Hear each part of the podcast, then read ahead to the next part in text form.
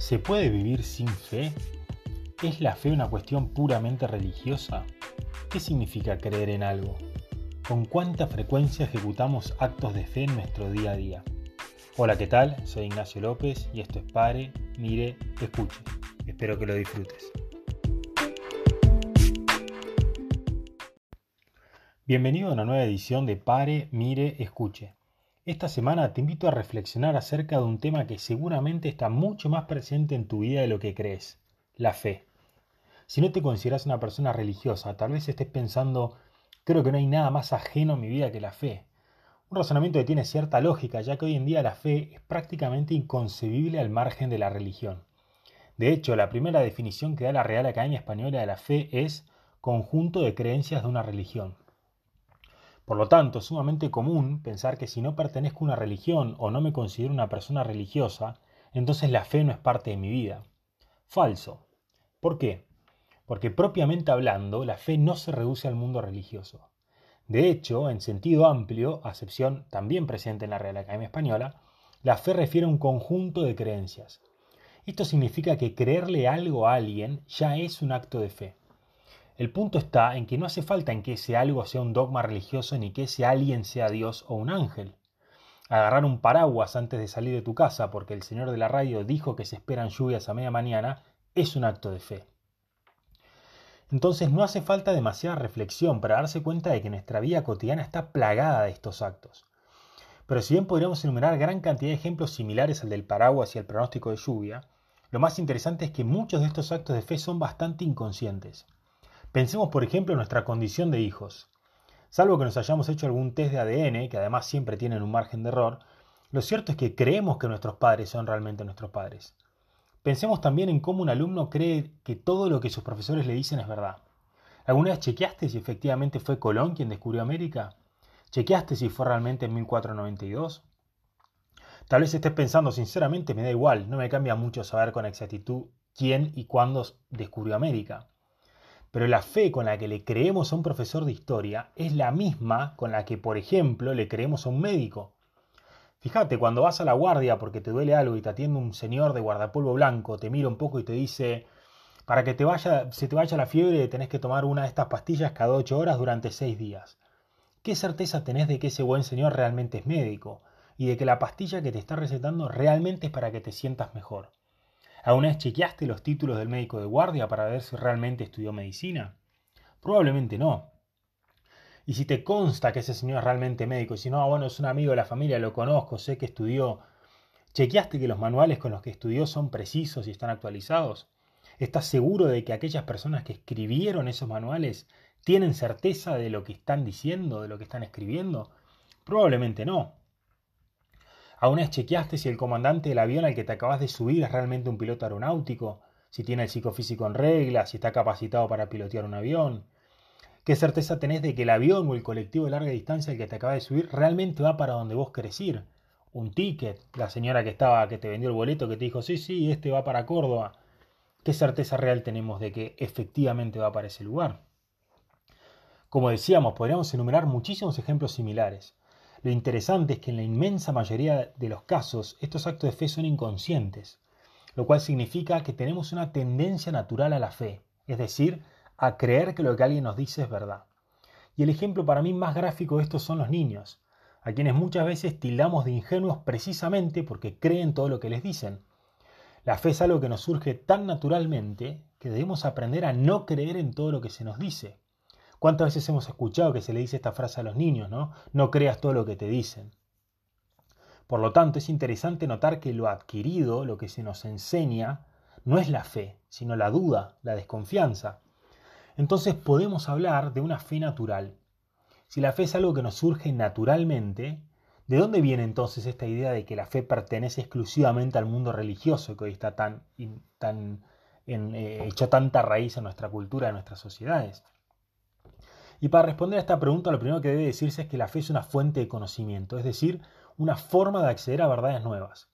Sabemos que el paracetamol baja la fiebre y alivia el dolor de cabeza sin necesidad de ser médicos o farmacéuticos, porque tenemos la fe en los médicos y en los farmacéuticos, es decir, creemos que lo que nos dicen estas personas que estudiaron eso es cierto.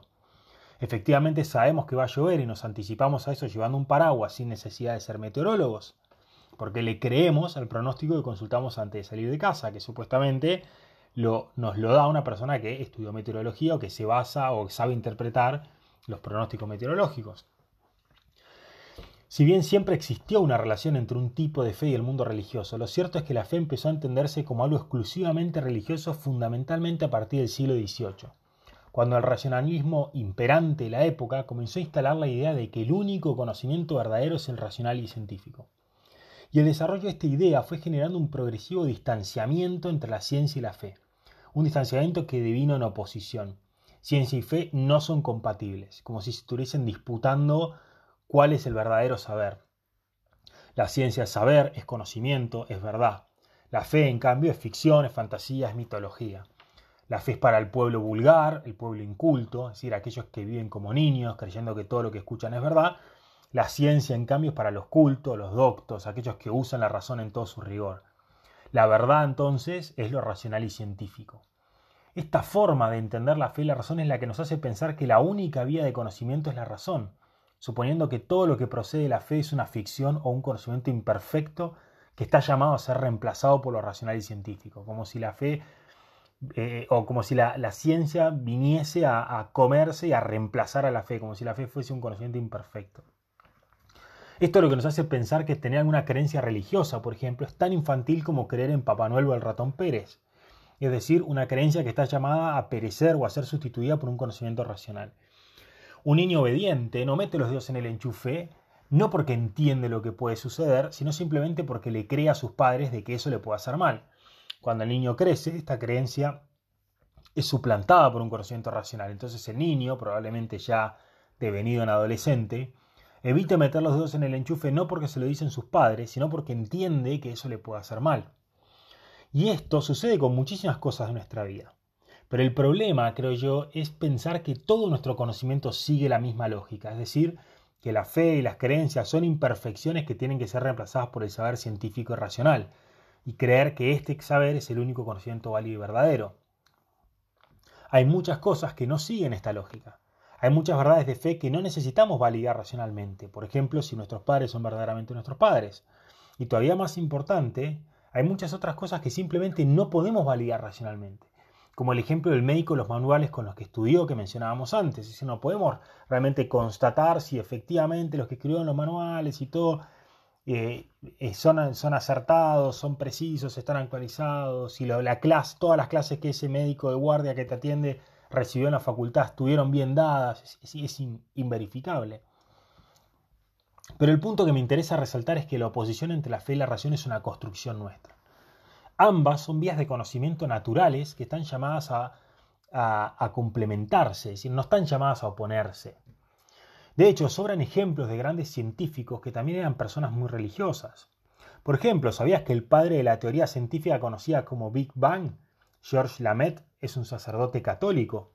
El, gran descubridor de esta teoría es un sacerdote católico. ¿Sabías que Galileo Galilei decía que Dios había escrito el mismo mensaje en dos libros, tuvo la naturaleza a ser explorada por la ciencia y la Biblia, la cual no se entiende sin la fe. Incluso Galileo eh, tuvo, incluso un llamado a una vocación monástica, religiosa. Pero más allá de estos ejemplos, lo, que es todavía más interesante es que la ciencia no funciona a pura racionalidad, sino que se apoya en la fe natural, es decir, la ciencia no es eh, un sinónimo de pura racionalidad. Por ejemplo, cuando un físico hace sus investigaciones, supone que el tiempo, la materia, el espacio y todas las cosas que calcula existen, es decir, cree en su existencia. Lo mismo sucede con todas las demás ciencias. Entonces la racionalidad pura es una utopía, es algo irrealizable. Incluso suponiendo que toda la física se pueda explicar en sí misma racionalmente y que una persona pueda adquirir todo ese conocimiento racional. ¿Qué pasa con todas las demás cosas que hacen a la vida de ese físico? Si le duele algo, seguramente visitará a un médico, a quien le deberá creer lo que le diga, porque él no entiende de medicina. Si necesita interpretar un texto en un idioma que no maneja, va a buscar un traductor, quien le va a decir esta palabra en tu idioma significa tal cosa, y entonces le va a tener que creer a ese traductor. Y así podríamos enumerar miles de cosas que hacen a la vida cotidiana de todos nosotros, incluso de los más ilustres y sabios, que están sujetas a la fe. Esto significa que inevitablemente la fe va a formar parte de nuestra vida. De hecho, en un libro titulado Introducción al Cristianismo, Joseph Ratzinger explica que la fe natural es un punto de encuentro entre el ateo y el creyente religioso. Porque si bien estrictamente no hay demostraciones racionales de la existencia de Dios, es decir, lo que hay son argumentos de conveniencia, es decir, son razonamientos que sugieren fuertemente la existencia de un ser superior, pero no son estrictamente demostrativos. Es decir, como si, bien no hay demostraciones racionales de la existencia de Dios, tampoco hay demostraciones racionales de la no existencia de Dios. Y esto significa que en última instancia, dice Ratzinger, tanto el ateo como el creyente se apoyan en un acto de fe. Mientras que el ateo puede preguntarse, ¿y si en realidad existe Dios? ¿Y si hay algo más allá? Entonces el creyente también puede preguntarse, ¿y si en realidad no existe Dios? ¿Y si en realidad no hay nada más allá? El punto está en que en algún sentido todos somos creyentes, porque la fe en la cual, a la cual tendemos naturalmente, inevitablemente va a formar parte de nuestra vida. Todos nosotros decidimos en algún momento creer en algo y en alguien. Tomar conciencia de esto debería ayudarnos a acercar posturas, evitando ridiculizar o caricaturizar las creencias ajenas, y ayudándonos a descubrir el valor de la fe en nuestra vida. Somos muy rápidos para criticar y desautorizar creencias, vivencias, puntos de vista distintos o, que no compartimos o que nos generan dudas, con frases muy típicas como eso es indemostrable, no creas todo lo que te dicen, lo que estás diciendo no tiene sustento científico. Como si las afirmaciones de la ciencia fuesen tan absolutas. Cuán rápido nos olvidamos de que la ciencia está recalculando lo que dice constantemente. Y creo que no hay ejemplo más claro y próximo en el tiempo de esto que el de la pandemia. Pensemos en todo este tiempo cuántas veces se corrigió la Organización Mundial de la Salud en el último año el barbijo, ¿sirve o no sirve? El virus, ¿se contagia o no se contagia por el aire? La cuarentena, ¿es o no es efectiva? ¿Cuánto es el, índice de mortalidad del virus? Todo el tiempo corrigiéndose miles de posturas opuestas. Hay tanta información que nadie sabe realmente qué es lo que pasa con el virus. Y esto no quiere decir que la ciencia no sirve para nada, sino que no es tan absoluta como muchas veces pretende serlo. Muchas veces ponemos al conocimiento científico en un pedestal y nos olvidamos de que en realidad se maneja por probabilidad y que en última instancia se apoya en creencias. ¿Cuántas veces te traicionó el pronóstico del día? ¿Cuántas veces el GPS del auto de tu teléfono te calculó mal el tiempo de llegada a destino? Y esto es, sumamente interesante. Así todo, a pesar de esos fallos, a pesar de, esos malos pronósticos, a pesar de que el GPS te, te falló, a pesar de que el médico te dio un remedio que no te terminó de funcionar, seguimos creyendo en esas cosas. De nuevo, el problema no es creerle a la ciencia, sino andar por la vida creyendo que no creemos en nada. Cuando tomamos conciencia de la cantidad de actos de fe que hacemos por día, entonces podemos empezar a reconciliarnos con las creencias, a dejar de entenderlas como algo prehistórico, inmaduro, infantil, y empezar a asumirlas como parte de nuestra vida. Por supuesto que esto no significa creerle cualquiera cualquier cosa, pero sí implica ir aprendiendo a abandonar nuestras pretensiones de querer entender, demostrar y controlar todo. Por eso creo que a lo que debemos aspirar es una combinación entre la fe y la razón. Esto nos va a permitir asumir que si bien hay muchas cosas que podemos explorar, descubrir y entender mejor a través de nuestra razón, también hay muchas otras que se nos van a escapar, lo cual va a implicar necesariamente tener que aprender a creer y a confiar en los demás. Esto que parece una obviedad representa uno de los grandes desafíos de hoy en día. De hecho, creo que nuestras sociedades actuales están muy marcadas por la pretensión iluminista de querer explicarlo todo, esa idea que se implantó, que terminó de germinar en el siglo XVIII, como, como decíamos hace un rato, y que en última instancia se apoya en la profunda tentación de querer controlarlo todo, ¿no? Saber es poder, saber es, control, y el querer entender y, comprender perfectamente y demostrar todo en el fondo es, es una pretensión de control. Y esta actitud no solo implica una frustración constante, porque por más que queramos no podemos remover completamente la fe y las creencias de nuestra vida, como decíamos hace un rato, la racionalidad pura es una utopía, sino que además dio origen a sociedades sumamente desconfiadas, frías, distantes. Pensemos en el ninguneo que se respira hacia las artes y las humanidades, como si la ingeniería y la economía fuesen más serias, reales y verdaderas que la filosofía, la teología y las bellas artes, por estar simplemente más cerca de, lo científico, de lo matemático. Pensemos en cómo el funcionamiento de nuestras sociedades nos invita a desconfiar constantemente de los demás. ¿Te fijaste si no te dio billetes falsos? ¿Chequeaste en la tarjeta que no te hayan debitado dos veces lo mismo?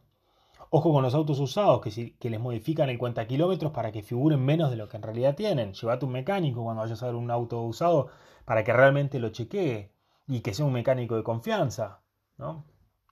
Hoy en día gastamos muchísima energía en hacernos expertos en desconfiar y detectar posibles engaños, lo cual nos genera un tremendo desgaste, nos agobia. ¿Sabes por qué? Porque no es nuestra actitud natural. Como decíamos antes, lo que nos surge naturalmente, tal como vemos en los niños, es creer, es confiar, algo que inevitablemente terminamos haciendo en algún momento. La pregunta entonces no es si tenemos o no tenemos fe, sino en qué creemos y a quién le creemos.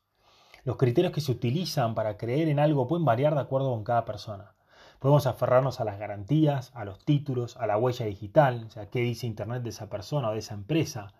Y acá es, interesante, ¿no? Habría, habría, que preguntarse también quién escribe y valida lo que leemos en Internet cuando googleamos a una persona o una empresa, ¿Cuán fiable es esa información? A veces nos aferramos a las recomendaciones de terceros, ¿no? Mi primo trabaja ahí dice que la empresa es muy buena, un acto de fe. Nos aferramos a la historia, al prestigio, esta inmobiliaria trabaja en esta zona hace años, a trabajar, alquilar con ellos que son de confianza. A la efectividad de los resultados, este pronóstico siempre la pega. Pero en última instancia, no importa que nos aferremos, en última instancia siempre vamos a terminar en un acto de fe en muchas cosas de nuestra vida, en muchas cosas de nuestra vida cotidiana. Creo que en este punto no existen recetas. Si bien existen cosas y personas más creíbles que otras, lo cierto es que está en cada uno de nosotros elegir en qué cosas creer y todavía más importante, cuánto queremos confiar en los demás. El punto que me interesa destacar es que si la fe forma parte de nuestra vida cotidiana, entonces debemos intentar movernos en ámbitos y rodearnos de personas en las cuales podamos confiar. Abrazar este aspecto de nuestra vida, la fe y las creencias, nos va a ayudar a mejorar nuestra calidad de vida porque nos va a permitir integrar esta tendencia natural en nuestro día a día.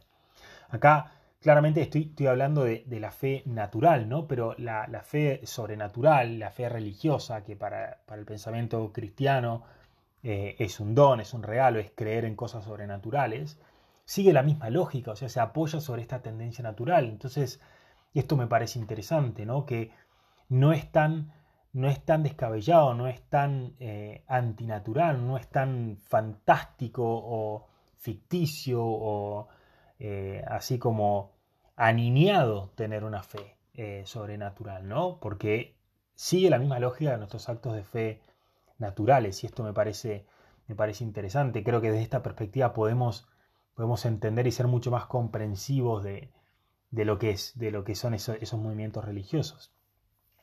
Y por supuesto que creer siempre implica riesgos, implica exponernos a ser engañados, defraudados, pero también implica acceder a muchísimas verdades que serían inalcanzables por nuestros propios medios, es decir, utilizando nuestra sola razón. A veces nos quedamos enganchados y enojados con el billete trucho que nos dieron sin que nos diéramos cuenta, y nos olvidamos de las miles de veces que confiamos en los demás y recibimos billetes reales. ¿Te imaginas estar corroborando cada billete o moneda que recibís cada vez que compras algo? ¿Cuántas veces te hizo el día más placentero el creerle al pronóstico de que iba a llover? ¿Y cuántas veces te hizo cargar un paraguas innecesariamente porque al final no llovió? Es decir, a veces nos quedamos con, con la falla, con, con el engaño, con el haber creído y que eso nos haya resultado mal, y nos olvidamos de la cantidad de veces que el haber creído nos hizo acceder a verdades que hubiesen sido incomprobables y que nos mejoraron nuestra calidad de vida. Asumir e integrar la fe en nuestro día a día implica amigarnos con este margen de error, implica reconocer que en muchas ocasiones necesitamos confiar en los demás, necesitamos creerles a, otros. Y esto no significa una fe ciega, irracional, comer vidrio, como diríamos en Argentina, sino asumir que en determinadas ocasiones debemos dar ese salto de confianza, el cual es natural y necesario. Por supuesto que debemos intentar poner todo nosotros para que ese salto de fe, ese voto de confianza, sea lo más fundado posible, esté lo más acompañado por nuestros conocimientos previos y por nuestra razón posible, pero sin olvidarnos de que es un acto de fe. No está mal confiar en los demás, no está mal tener fe. Lo hacemos todo el tiempo y la inmensa mayoría de las veces inconscientemente. Tener fe y confiar en los demás no solo es natural, sino que además nos da mucho más de lo que a primera vista creemos. Por lo tanto, esta semana te quiero invitar a que reflexiones sobre este aspecto de tu vida. ¿Qué lugar le das a las creencias en tu vida? ¿Cuán consciente sos de tus actos de fe cotidianos? ¿Qué sensación te genera el confiar y creer en los demás? Como decíamos, creo que lograr reconciliarnos con la fe y las creencias, aprendiendo a aceptar que no podemos entender y controlar todo, es un factor clave para potenciar el sentido y la calidad de nuestra vida en al menos dos sentidos. Por un lado, nos ayuda a reconocer humildemente nuestras limitaciones, lo cual representa un importante aspecto de la aceptación de uno mismo. Integrar la fe en nuestra vida implica asumir que no podemos abarcarlo todo, porque por más noble y potente que sean nuestras capacidades intelectuales, somos seres limitados, somos seres finitos. Por otro lado, reconciliarnos con la fe y las creencias también nos impulsa a fortalecer y valorar mucho más nuestros vínculos, ya que nos ayuda a reconocer con más claridad cuánto necesitamos de los demás, cuánto de nuestro día a día depende de nuestra fe y nuestra confianza en quienes nos rodean. Por lo tanto, si tenemos en cuenta que la fe no viene a reemplazar, sino a complementar la razón, es decir, a expandir y potenciar nuestro conocimiento, nuestro acceso a la verdad, a través de otros, a través de lo que otros nos dicen, creyendo en los demás, entonces podemos decir que una vida reconciliada con la fe y las creencias es una vida más humana, más real, más plena, porque implica haber aprendido a asumir e integrar en el día a día tanto los límites de nuestra razón, evidenciados en nuestra incapacidad de entender y controlar todo, como en el valor de la fe, evidenciado en nuestra tendencia natural a creer y confiar en los demás. Entonces, esto implica esto, ¿no? El, aprender a asumir y a integrar tanto los límites de la razón como el valor de la fe. Y eso me parece un gran plus para nuestro día a día. Como probablemente sepas, este fue el último episodio de esta temporada. Como siempre digo, te invito a seguir la cuenta de Instagram Pare, Mire, Escuche, en la cual vas a encontrar más material relacionado con cada uno de los episodios, eh, reflexiones semanales, fragmentos y frases destacadas de cada capítulo, etc. Si todo lo conversado en el podcast te pareció valioso, te invito a que lo compartas y lo difundas entre todas las personas que creas que les puede interesar. Espero que tanto este encuentro de hoy como todos los anteriores te hayan gustado y te hayan servido en algo para potenciar el sentido de tu vida. Yo personalmente lo, realmente lo disfruté mucho y espero poder compartir pronto una segunda temporada. Muchas gracias por haberme acompañado todo este tiempo, te deseo una muy buena semana y hasta la próxima.